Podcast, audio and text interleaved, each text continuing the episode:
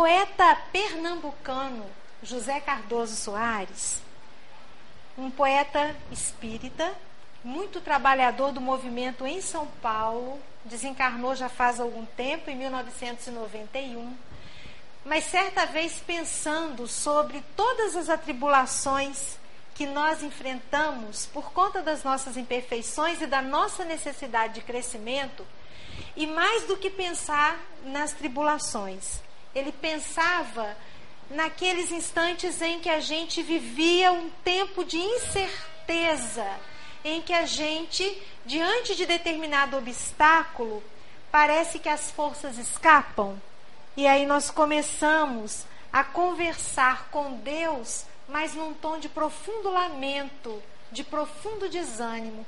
Então, pensando nessas situações, ele vai compor um pequeno poema em que ele dialoga com o leitor através de perguntas. E aí ele abre essa conversa dizendo assim: Por que ficais, meus filhos, tão aflitos, quando tendes poderes infinitos que o Pai Celestial vos, vos outorgou? Acaso sois mais fracos que o vento que, sacudindo o mar neste momento, vos atemorizou? Acaso a vossa fé é tão pequena que, ante a fúria da borrasca não serena, escutando de perto tua voz? O Pai não abandona os filhos teus. Também no vento, também na borrasca, em tudo existe Deus, principalmente em nós. Então é um texto muito simples, né? Mas em que ele vai dizer que se no vento, se na borrasca nós contamos com a presença de Deus, é porque este vento, esta borrasca, são grandes professores para que a gente possa trabalhar aquilo que nós ainda não conseguimos enxergar em nós. E Emmanuel, nessa mesma linha de raciocínio do poeta, vai colocar para nós, no capítulo 6 do livro Ceifa de Luz, uma reflexão em que o benfeitor espiritual propõe o seguinte: seja qual for a dificuldade em que te vejas, abstente de carregar o fardo pesado das aflições e das perguntas sem remédio eu vou pedir licença para a gente fazer uma pausa aqui, porque chama muita atenção a expressão que Emmanuel emprega ali, quando ele diz que a gente tem que se abster diante das dificuldades de tornar aquilo que é desafio alguma coisa muito pesada. E aí ele arremata esse raciocínio falando assim, ó, abstente das perguntas sem remédio. Gente, acho que vale a gente perguntar aqui, né? que, que é uma pergunta sem remédio? Para pensar. que é uma pergunta sem remédio? Quando a gente fala assim, para essa enfermidade não há remédio, quer dizer que aparentemente não há solução. Então, quando Emmanuel diz pergunta sem remédio, a gente entende que é pergunta que a gente faz e que não tem resposta. Aí a gente ainda fica se questionando, mas não tem resposta por quê? Porque Deus não dá conta de responder? Porque a vida não dá conta de esclarecer? Ou porque eu não dou conta de alcançar aquela resposta que aquela pergunta vai oferecer para mim? Aí eu fiquei pensando nessa expressão pergunta sem remédio, naqueles momentos extremamente complexos por que passamos e a gente costuma colocar uma pergunta que é a seguinte: não sei se vocês já fizeram isso, né? Deus, por quê? Por que comigo? Já se perguntaram alguma vez? Ou já dialogaram com Deus nesse nível, né?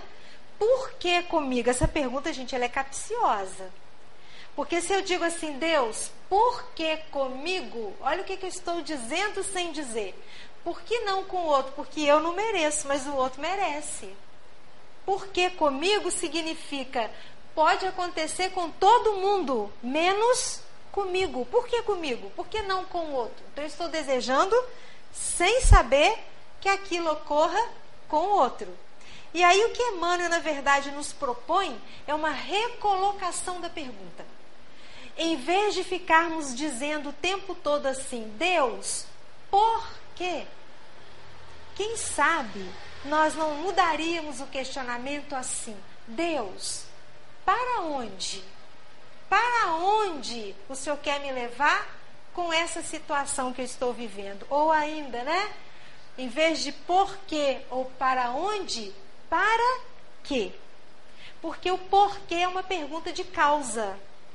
E às vezes eu não tenho alcance para entender a causa. E aí, Emmanuel vai dizer que a gente tem que se abster dessas perguntas sem remédio, porque elas despendem a nossa energia, não vão nos levar aquilo que nós queremos e a gente paralisa. Daí ele arremata: penetra no silêncio da própria alma. Há problema aqui, não é? penetra no silêncio da própria alma. Nós vamos pensar hoje. Hoje é dia 18 de dezembro de 2019. Pensar só hoje. A gente consegue com facilidade penetrar no silêncio da própria alma? É fácil? É uma tarefa simples? É um movimento muito complexo, porque às vezes a gente começa alguma coisa que exija um pouco de concentração e frequentemente o que, que ocorre? A gente acaba se desconcentrando, não é? Então, de repente, a gente está numa atividade que exige um pouco mais de foco da nossa parte, e porque o pensamento não está habituado àquele foco, a gente se desconcentra. Então, penetrar no silêncio da própria alma me lembra, eu não sei se eu já falei isso aqui, mas me lembra um texto de Rubem Alves, em que ele começa o texto dizendo assim: Sempre vejo anunciado cursos de oratória. Nunca vi anunciado um curso de escutatória. Todo mundo quer aprender a falar. Ninguém quer aprender a ouvir. Escutar é complicado e sutil. Porque esse autor vai dizer: não basta o silêncio fora, concordam? É preciso silêncio dentro, ausência de pensamentos. Aí é que está a questão. Às vezes o ambiente está profundamente silencioso, mas dentro de mim há um barulho muito grande. E aí eu sinto essa dificuldade de penetrar no silêncio da própria alma. Mas Emmanuel insiste que se a gente trabalha no sentido de buscar esse silêncio interior, olha o que, que acontece. A gente vai conseguir escutar os pensamentos que nascem do próprio ser.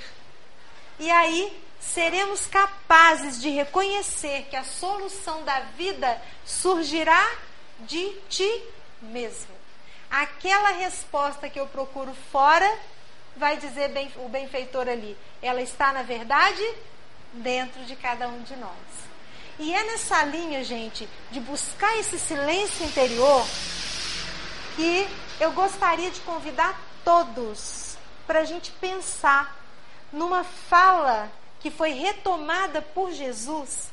E essa fala é, no mínimo, provocativa e instigante. Eu estou me referindo a uma frase muito conhecida nossa, quando Jesus, num dado contexto que nós vamos buscar aqui agora, ele vai dizer assim: Vós sois deuses. Todos nós conhecemos essa fala, não é? Vós sois deuses. Vamos buscar o momento em que ela foi dita, como ela foi dita e por que ela foi dita, para a gente poder meditar a respeito do sentido dessa expressão. Então, essa frase, ela foi retomada num momento festivo em Jerusalém. Era a conhecida festa da dedicação. A festa da dedicação foi uma festa instituída pelos judeus para consagrar, para tornar sagrado o templo de Jerusalém. É uma festa da purificação, que acontece uma vez por ano. E por que, que esse templo de Jerusalém precisou ser purificado? Porque durante o domínio de um rei que comandou a Síria por muito tempo, 174 a 165 a.C., durante o domínio desse rei chamado Antíoco Epífanes, esse rei quis impor a cultura helênica aos judeus, com todas as suas é, crenças, valores, o politeísmo, e estabeleceu que deveria ser colocado no Templo de Jerusalém a estátua de Zeus e que aos pés desta estátua as pessoas deveriam sacrificar porcos. Para quem conhece a história dos judeus, são duas grandes afrontas. E aí então, quando esse rei é deposto e os judeus novamente assumem o comando da região, então eles instituíram essa esse dia da dedicação, essa festa da dedicação para fazer as orações, para confraternizar e tornar novamente o templo sagrado. Então Jesus participava dessa festa. E nos textos evangélicos, a palavra empregada é exatamente essa que eu vou usar. Jesus passeava pelo templo com seus discípulos. E quando ele se colocou sob o pórtico de Salomão, o pórtico de Salomão era uma coluna esplêndida, magnífica, que sustentava uma das bases do templo. Então Jesus se coloca ali, junto ao pórtico de Salomão, começa a observar o movimento e imediatamente alguns judeus o circundam. E muito afoitos, querendo ter com que acusar Jesus, apontam o dedo para o mestre e dizem assim: até quando nos manterás em expectativa? Se sois de fato Cristo de Deus, dize-nos agora e aqui, publicamente. Quando a gente acompanha a narrativa dos diálogos de Jesus com os fariseus, a gente sabe que tudo aquilo que eles diziam era de fato para buscar alguma palavra do Cristo para ter do que acusá-lo, não é isso? Então, a depender da resposta de Jesus, eles iriam decretar prisão, iriam acusar o mestre de blasfêmia. E aí, Jesus, então, com muita serenidade, olha para aquele grupo que o inquiria e diz assim: Todas as obras que tenho feito em nome do meu Pai testemunham que sou Cristo. Mas tenho dito isso muitas vezes e não acreditais.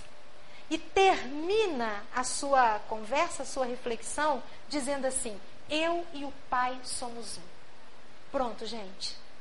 Aí, com essa afirmativa, eu e o Pai somos um, ele arranjou uma encrenca com os judeus. Ele provocou a ira dos judeus.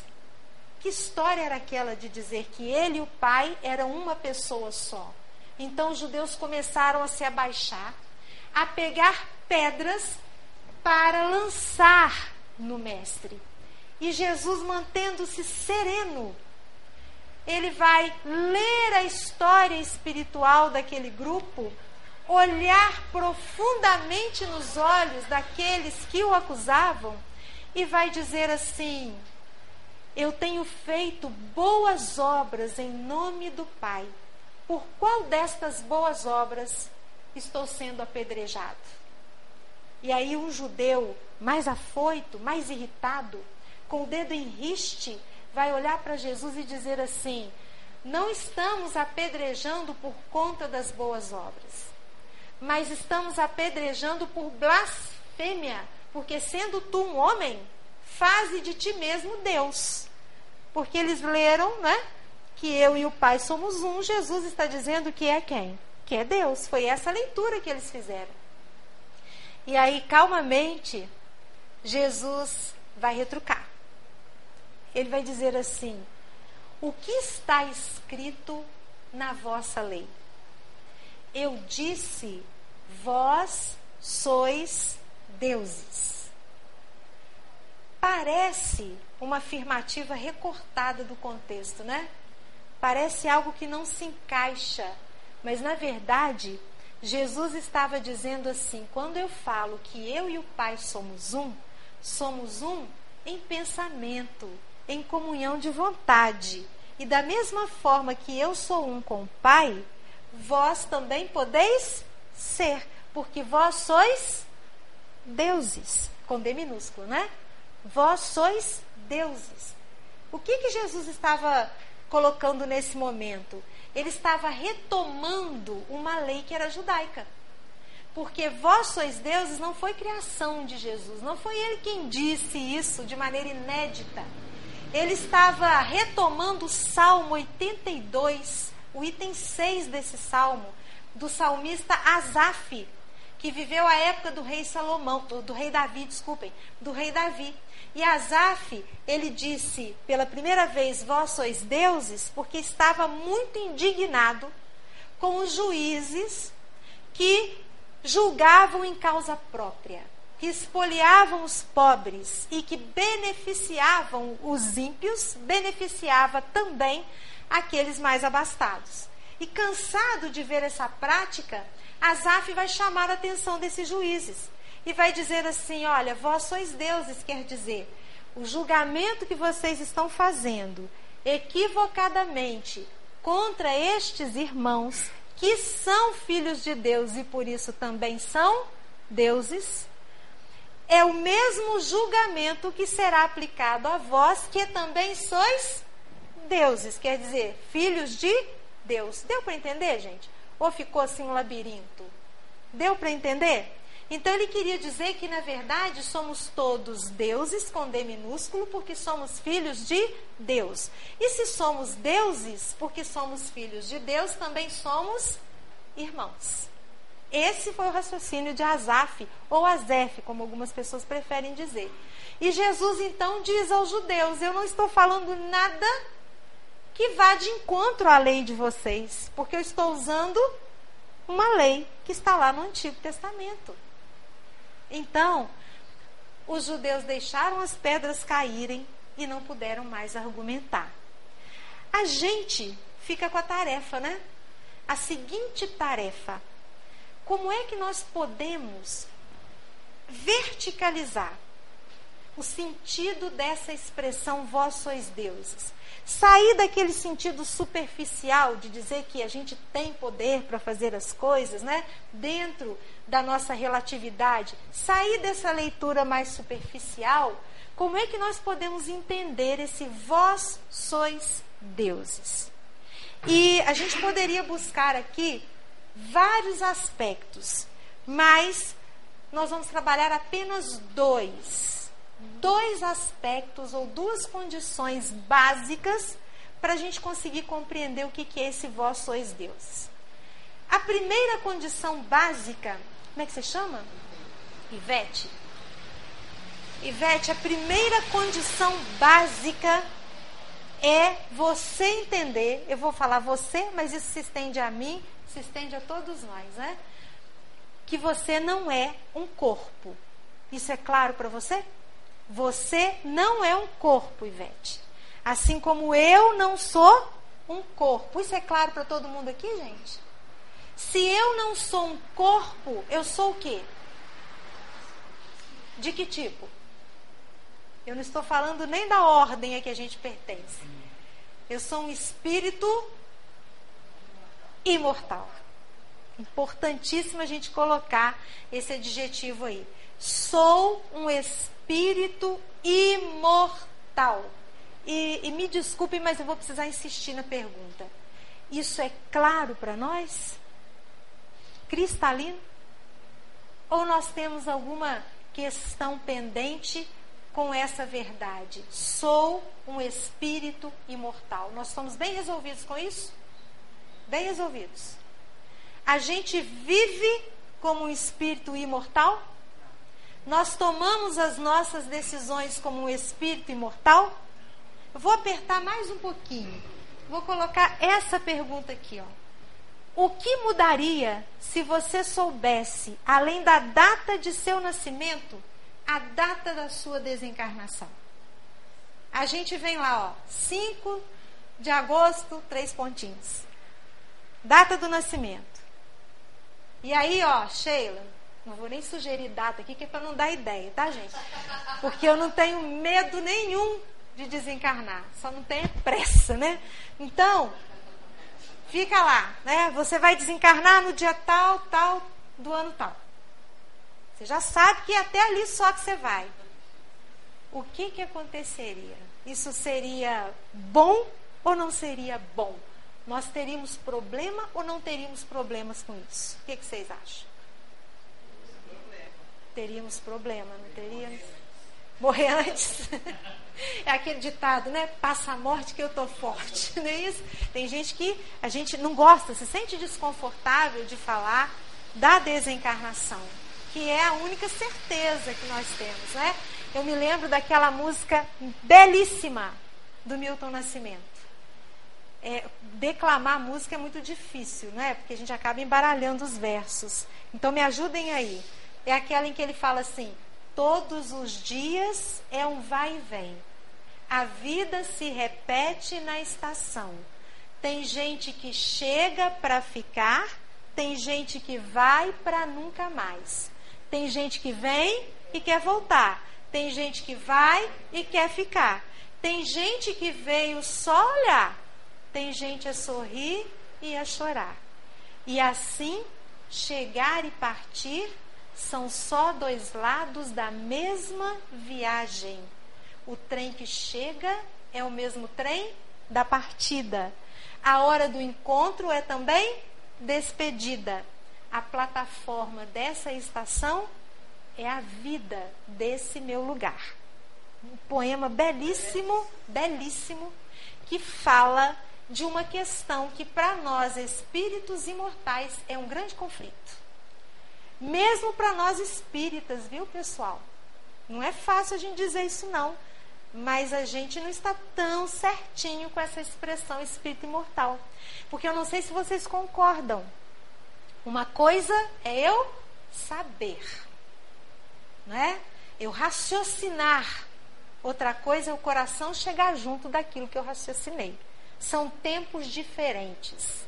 São dois tempos necessários mas são tempos diferentes. Então, nós, espíritas, sabemos da reencarnação.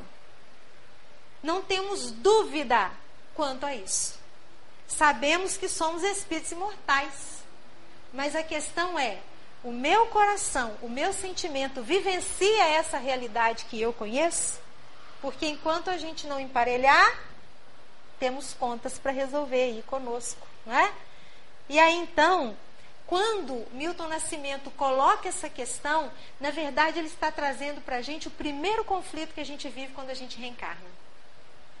É nos reconhecermos espíritos imortais, assumindo um corpo que é mortal, finito. A gente lidar com a provisoriedade da vida é muito complicado. Para usar um conceito da filosofia, né? com a impermanência das coisas. Tudo muda porque tempo é movimento. Mas a gente quer o controle da situação. O tempo todo a gente quer estar no controle da situação.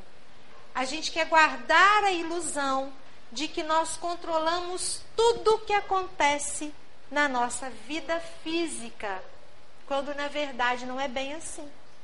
Quem tem hábito de fazer lista sabe do que eu estou falando. Eu, particularmente, adoro fazer uma listinha. Para depois a gente voltar lá e fazer o quê? Ter o prazer de riscar, né? É tão prazeroso você ir eliminando aquilo que você já fez. Mas eu vou dizer a vocês: dificilmente eu consigo riscar uma lista inteira. Porque à medida que a gente vai eliminando alguma coisa e outras vão ficando, outras também vão surgindo no meio do caminho.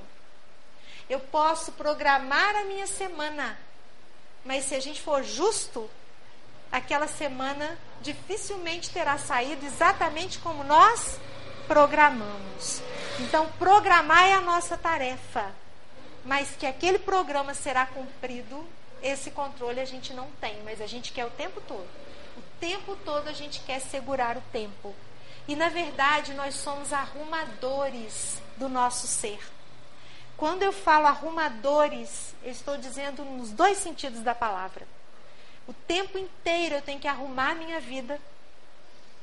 E o tempo inteiro eu tenho que dar rumo para ela. O tempo inteiro. Esse é o jogo da vida.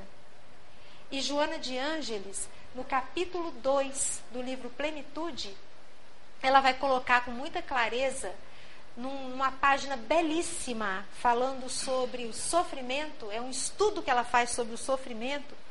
Ela vai dizer que nós lidamos na nossa passagem aqui pela terra com três tipos de sofrimento: o sofrimento pelo condicionamento, que é aquele sofrimento que a gente sofre porque já se acostumou a ele. Então, é quando a gente já podia ter se libertado daquela situação mas por hábito nos prendemos ainda a ela. O sofrimento pelo sofrimento. A benfeitora diz que a gente sofre porque a gente sabe que vai sofrer, aí a gente já sofre de uma vez. Sofre por antecipação. E o terceiro é o sofrimento da impermanência. Ela diz que nós sofremos porque sabemos que tudo nesta vida é transitório e passageiro. O papel de mãe é transitório, o papel de filho é transitório, o papel de esposa, de esposo, de tio, do que seja, é tudo transitório. E Emmanuel vem apertar mais ainda a nossa reflexão, porque ele vai dizer assim: tudo que o olhar humano alcança já está morto ou vai morrer. Eu estou olhando para vocês. Ela vai desencarnar hoje, gente. Ela já está, ui, pelo amor de Deus. Né? E vocês estão olhando para mim. Aí a gente fala, não, eu estou resolvida com essa questão de ser espírito imortal. Isso é claro para mim. Isso é cristalino. Não é. Nós ainda temos pendências com essa questão. E a gente precisa começar a lidar com o tempo não como nosso adversário, mas como nosso aliado. A gente tem brigado com o tempo. Vocês já viram a figura mitológica de Cronos? Alguém já teve oportunidade? Eu não trouxe porque é uma imagem desagradável de a gente olhar. Cronos é um titã, é o deus, é o titã que controla o tempo, né? E aí a figura de Cronos é a de um homem com um rosto muito cruel devorando uma criança. Que é bem essa relação que a gente tem com o tempo, a sensação de que nós estamos sendo, veja se isso não é verdade, atropelados pelo tempo. Atropelados. E aí a gente briga com ele. Tanto é que é é expressão comum a gente dizer assim: estou correndo contra o tempo. Ou estou aqui matando o tempo. Olha as palavras que nós usamos para lidar. Parece que não, né? mas a palavra tem força.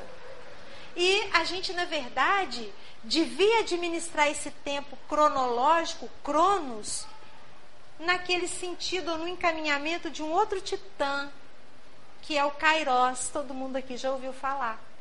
Existe o tempo cronos, que é o tempo cronológico do calendário, e existe o tempo Kairos, que é o tempo psicológico, o tempo de Deus, o tempo em que a gente busca penetrar no silêncio interior da alma para começar a perceber a passagem do tempo.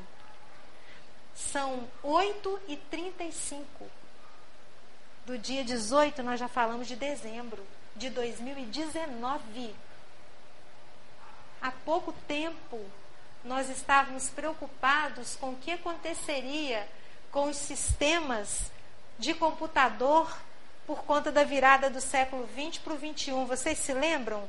Grande questionamento era o boom do milênio, né? O que, que vai acontecer com os sistemas na bolsa de valores? Que, que, vão, né? que, que, que os computadores vão arrumar nessa, nesse processamento da virada 2000-2001 para entrar no século 21? Já faz 17 anos que nós estamos no século 21, gente. Não, nós estamos. É, 18, 18. Faz 18 anos. Que, né, 2001 é que é o século 21, né? Olha, tá vendo? Olha o tempo como é que passa tão rápido que eu retrocedi e ele acelerou, né? Então faz 18 anos. Agora fiz certa conta? Fiz, né? 2019. Faz 18 anos que nós estamos no século 21, gente. E a gente tem a impressão de que a cada ano o tempo passa mais rápido, mais depressa. Existem muitas teorias para explicar, para justificar essa questão, essa sensação que a gente tem. E não são teorias que ficam favoráveis a nós, não. Porque, na verdade, as tecnologias todas estão aí para nos garantir mais tempo, concordam? Hoje, a gente pensa hoje, viajar de avião é uma coisa relativamente acessível, né? Relativamente acessível. Agora, eu me lembro, quando era criança, que as viagens duravam uma eternidade. Daqui de Juiz de Fora a Cataguases, tem alguém de Cataguases aqui? Daqui de Juiz de Fora a Cataguases, quase quatro horas de viagem. Num Fusca, com nove pessoas, sem cinto de segurança, ninguém morria. Deus é muito bom, né? E aí hoje, com toda, toda a, a velocidade, o desempenho de um carro, de uma relativa facilidade para uma passagem aérea que nos economiza um tempo. Máquina de lavar roupa, máquina de lavar louça, micro-ondas. E a gente não tem tempo. E quando não tinha isso, vocês se lembram que as pessoas colocavam cadeiras na calçada para conversar à noite? Tanajura era um festival, vocês lembram? aquelas tanajuras voando no verão e a meninada aprisionando as tanajuras num, num, pote, num vidro. E os mais velhos se assentavam nas calçadas e a gente brincava na rua. As pessoas tinham tempo. Né? O que, que aconteceu com o nosso tempo? Não tem resposta. E as teorias que estão aí são só especulações também. Mas é para a gente pensar e tornar o nosso tempo nosso aliado. E a segunda e última condição para que a gente consiga se apropriar dessa expressão vós sois deuses, na verdade eu deveria ter começado por ela, mas eu preferi terminar com ela. Porque Leon Denis, no livro Problema do Ser, do Destino e da Dor, lá na primeira parte, ele vai abrir a reflexão sobre o problema do ser, dizendo qual é o primeiro problema do ser. Alguém desconfia qual seja o primeiro problema do ser? Por isso é que eu digo que a gente podia ter começado por ele, mas como ele é consistente, né? A gente preferiu encerrar com ele. O primeiro problema do ser, diz Leon Denis, é o pensamento o ser pensante. Pensamento é um problema para nós, concordam? E aí, para falar em pensamento, tem que buscar aquele que sabe. Emmanuel, num livro chamado Pensamento e Vida, é muito interessante que esse livro é uma cartilha falada no mundo espiritual. Alguém pediu a Emmanuel assim: Emmanuel, você não teria alguma obra que é utilizada no mundo espiritual e que traga reflexões breves, curtas, simples? Quem leu sabe que de simples, né, curta é. Cada capítulo é pequeno, mas você fica muito tempo em um capítulo de pensamento e vida. Então, Emmanuel, não há no mundo espiritual uma obra que fale do espírito para o espírito de maneira objetiva e aí Emmanuel vai dizer que se lembrou de uma cartilha que se chama no mundo espiritual Pensamento e Vida, que é usada nas escolas que preparam espíritos para voltar à Terra. Olha que bacana. São lições, é quase como se fosse um coaching, né, que a gente tem aí que prepara para a reencarnação. Então, nessa obra, Emmanuel vai dizer para nós a respeito do primeiro problema nosso, conforme Leon Denis, que é o pensamento. Então ele já abre dizendo assim: nosso pensamento cria a vida que procuramos pelo reflexo de nós mesmos. Dá para entender a gravidade disso, gente? O nosso pensamento cria a vida que procuramos. Então, sabe a vida que a gente tem hoje? É a vida que a gente criou, que a gente procurou. Como espíritos, a gente sabe que não necessariamente nesta existência, mas em alguma outra a gente procurou a vida que a gente tem hoje. Então, nós estamos vivendo um produto criado por nós e que se submete às leis de Deus.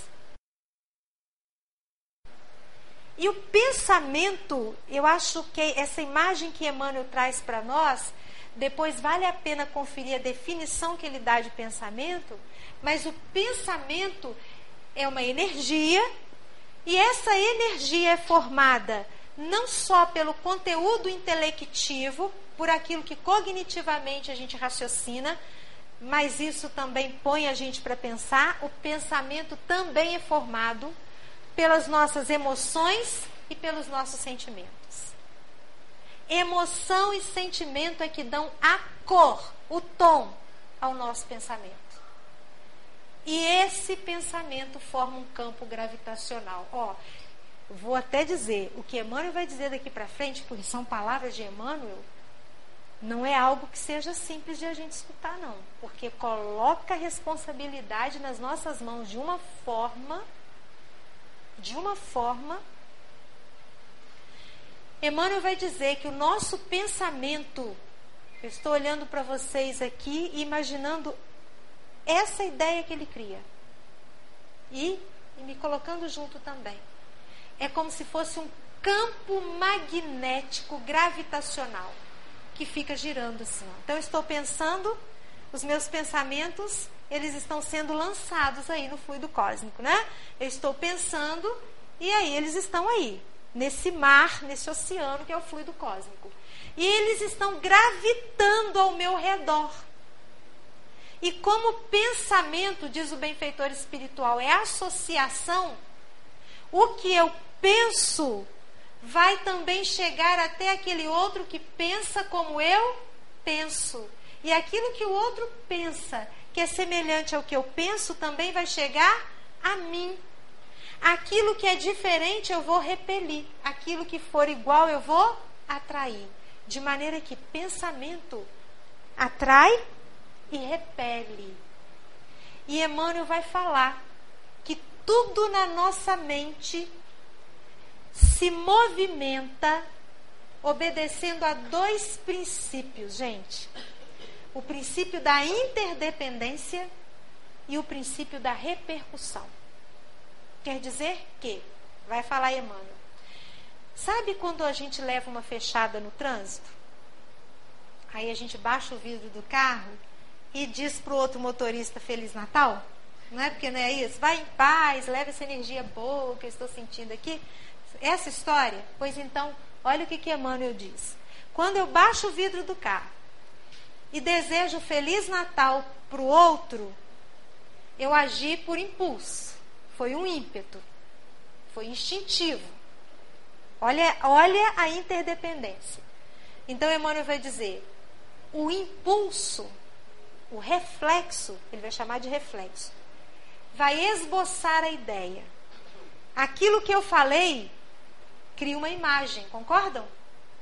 O que eu falei cria uma imagem. Você fala aqui, maçã. Vocês criaram a imagem aí, não criaram? O que eu falo cria uma imagem. Então, esboça uma emoção. Então, o meu reflexo esboça uma imagem que esboça uma emoção. A minha emoção vai plasmar as minhas ideias e as minhas atitudes, que por sua vez vão determinar as minhas ações. Então, na verdade, o que Emmanuel diz é um círculo. O reflexo esboça a imagem e a emoção, que determinam as palavras e as atitudes, e que vão então comandar as minhas ações. As minhas ações vão é, estabelecer uma relação com os reflexos, aí eu começo todo o ciclo de novo. Deu para entender isso? Ou ficou confuso? Deu para entender? É cíclico. E aí ele vai dizer que ninguém, palavras dele, ninguém, nenhum de nós, escapa desse movimento e da permuta constante de pensamentos. Não tem jeito. Se nós estamos aqui, todos nós seres pensantes, nós estamos nos filiando pelo nosso pensamento. Isso já é complicado. Vou complicar mais. Eu não. Kardec. Complicar no sentido de trazer conteúdo para a gente pensar. No livro Obras Póstumas, numa página que todos nós deveríamos ler e reler, chamada Telegrafia e Fotografia do Pensamento.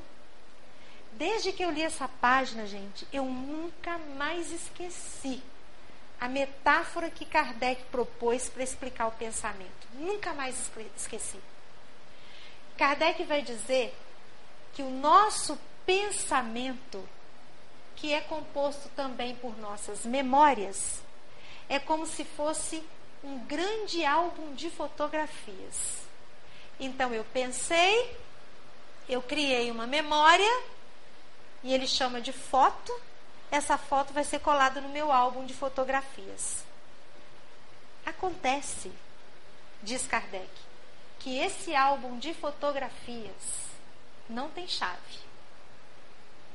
Dá para preocupar?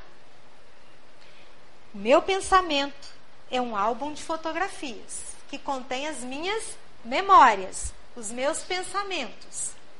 E não tem chave. Se não tem chave, significa o quê? Qualquer um pode abrir e folhear. Qualquer um pode abrir e folhear vocês não acharem que eu estou inventando moda, vou colocar exatamente o que Kardec coloca aqui para nós. Quando o espírito encarnado se lembra, de certo modo, sua memória lhe apresenta a fotografia do fato que ele procura. Em geral, os encarnados que o cercam nada veem. Eu não vejo o álbum de fotografias da Ivete e ela não vê o meu. Nós estamos encarnados aqui, né? o álbum se acha em lugar inacessível ao olhar deles. Mas, depois do mas, a ideia que vem é de oposição, né? Mas, os espíritos, aí ele se refere aos desencarnados, o veem e folheiam conosco. Olha, em dadas circunstâncias, podem até deliberadamente ajudar a nossa pesquisa ou perturbá-la. Então, sabe aquela hora que nós estamos fazendo uma tarefa e de repente, entre aspas, do nada, vem a lembrança de um fato que nos aborreceu enormemente. O que está acontecendo nessa hora? Alguém está folheando o meu álbum de fotografia. Ela não vai dar conta hoje, gente. Está até interessante. Alguém está folheando, mas tem solução, viu? tem. Alguém está folheando o meu álbum de fotografias. A questão é: quem? Para quê?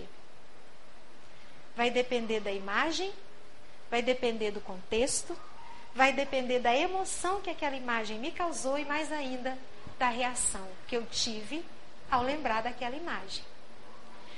Quando é um espírito bom, a imagem vem para nos ajudar, para edificar. Quando é um desafeto ou alguém como nós imperfeito, que também não sabe né, a dimensão daquilo tudo ali, vem para nos desestabilizar. O fato é que o álbum está aberto. Está aberto. A gente entende com muita propriedade agora. Vigiai e orai. Vigiai e orai. Não é? No capítulo 21, nós já estamos encerrando, no capítulo 21 de Nosso Lar, é um capítulo também que vale ser lido assim com muita cautela. André Luiz vive uma experiência que é curiosidade nossa. Ele vai conversar com Laura, que é mãe de Lísias. Quem leu a obra vai se lembrar. E Laura estava em nosso lar já há um tempo, trabalhando, morando com o esposo Ricardo. Os dois desencarnaram e trabalhavam juntos ali em nosso lar. Eles conseguiram reunir a família consanguínea, que era mais que consanguínea, né? No mundo espiritual. Só que Ricardo e Laura começaram a sentir os apelos provocados pelos débitos com o planeta Terra. Ou seja, eles começaram a sentir que era o momento de retornar, porque eles tinham pendências aqui para resolver. E aí, nesse período, né, o Ricardo, esposo de Laura, reencarnou antes e ela já estava ali se organizando para voltar. Eles iriam se reencontrar na mesma condição de marido e esposa. E vai acontecer uma situação muito interessante, André Luiz vai acompanhar, e, em que Laura começa a trabalhar no seu álbum de fotografias, no seu álbum de memórias. E aí André Luiz diz assim: Laura, me perdoe a curiosidade, mas eu vejo que você está rememorando o seu passado. Essa rememoração, ela aconteceu com o tempo, você está resgatando isso com a passagem do tempo, naturalmente, ou houve algum processo que intensificasse essa ação? E ela diz assim a ele: o tempo e um processo. Que processo foi esse? Ela começa a contar para André Luiz. Ó, quando é um bom espírito, tudo é muito organizado, gente. A memória não vem de forma leviana, não. Então ela contou que ela e Ricardo foram encaminhados ao Ministério do Esclarecimento. E quando chegaram ao Ministério do Esclarecimento, também receberam a orientação de acessarem lá no serviço de arquivo de nosso lar, dois anos de memórias de existências anteriores. Quer dizer, eles ficaram dois anos é, sem parar de trabalhar, porque a orientação foi: não pode parar de trabalhar. Tem que trabalhar e nas horas vagas, corre aqui para o serviço de arquivo para rememorar. A orientação foi de até dois anos, não mais que isso, porque eles não dariam conta de recordar a existência toda. Nesses dois anos, eles conseguiram resgatar 300 anos de memória. Três séculos de memória. E aí, então, André Luiz faz uma pergunta que é perfeita. Porque ele diz assim: e bastou isso? Bastou buscar esses 300 anos de história no pensamento, na lembrança? Aí ela vai dizer assim: não, André, porque a leitura só informa. Vou repetir. A leitura só informa. Ela precisou receber passes magnéticos dos técnicos responsáveis pelo Ministério de Esclarecimento para que ela pudesse, com equilíbrio, reviver também não só a lembrança, mas a lembrança do fato, mas a emoção que aqueles fatos causaram. Então, para juntar os dois, sentimento e o conhecimento, precisou de passe magnético. Dois aninhos só, gente, de trabalho, de rememoração. Quer dizer, tudo muito planejado. Quando a gente não obedece a um planejamento, o que vai saltando aí de imagem do nosso álbum, geralmente é porque nós estamos invigilantes, autorizando aos nossos companheirinhos desencarnados a folhearem junto conosco aquilo que a gente também quer folhear. E eu encerro essa reflexão, já que nós estamos falando de pensamento como condição básica para entender né? o que, que é o, o vós sois deuses, entender que eu sou aquilo que eu penso. Se eu sou aquilo que eu penso, e se dentro desse meu pensar eu preciso entender que eu sou um espírito imortal, que vivo uma vida física e impermanente, que muda o tempo todo, basta então, veja se vocês concordam, Se eu sou o produto do meu pensamento, basta mudar o pensamento, que a minha vida também vai se transformar. Concorda? Muda o pensamento, que a vida também muda. Simples assim. É simples, gente? Eu vou deixar uma pergunta que a gente não tem como responder hoje. Fica para uma outra conversa. Mas eu vou deixar a seguinte pergunta: Por que não é tão simples mudar o pensamento? Por que não é tão simples mudar o pensamento? Porque nós somos atrelados às nossas existências passadas arquivadas em nós. Então, como é que você chama? Lucimar? Então, Lucimar, sabe aquela moça lá da Idade Média que você foi? Aquele rapaz lá na França do século XIX, não estou vendo nada disso não, tá, Lucimar? Não, não, nada disso. Daqui a pouco o pessoal vai pedir consultoria. É só, é só hipotético. Estão aí, porque são você. Quando eu olho para a Lucimar, eu vejo a Lucimar nesta existência atual. Mas e as existências anteriores que estão ali também? E que estão cobrando da Lucimar, como cobram de mim, fidelidade psíquica. Fidelidade. Quer dizer, você não vai repetir de novo aquilo que nós aprontamos. Não, repete. É bom, repete. A gente se apega ao que Emmanuel vai colocar. Tudo isso em pensamento e vida, gente. Ao hábito.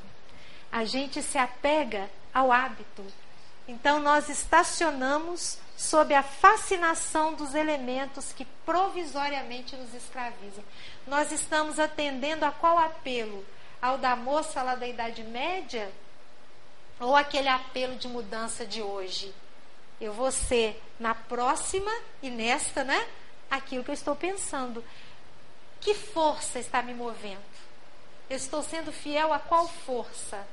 A força eu mantenho fidelidade ao meu passado ou eu estou receptivo a tudo aquilo que nós temos aprendido dentro da doutrina espírita para trabalhar nesse processo de mudança? Eu não sei quem escreveu essa reflexão, mas a gente encerra com ela, porque ela fala de mudança. Há um tempo em que é preciso abandonar as roupas usadas que já têm a forma de nosso corpo e esquecer os nossos caminhos que nos levam sempre aos mesmos lugares.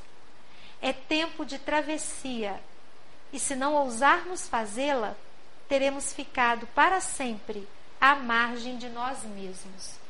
Para sempre não, né? Porque a gente evolui, a gente progride, mas que a gente fica à margem por muito tempo, a gente fica.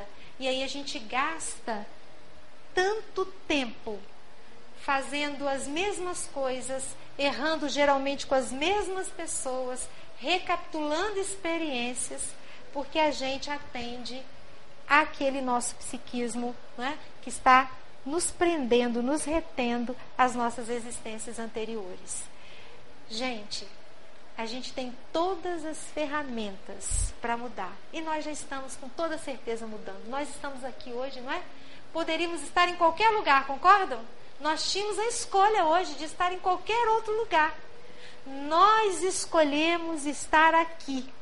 Não porque seja o melhor lugar do planeta, mas porque é um ponto de luz em que a gente pode compartilhar coisas que vão trazer para a gente também força, coragem, esperança e determinação para a gente seguir.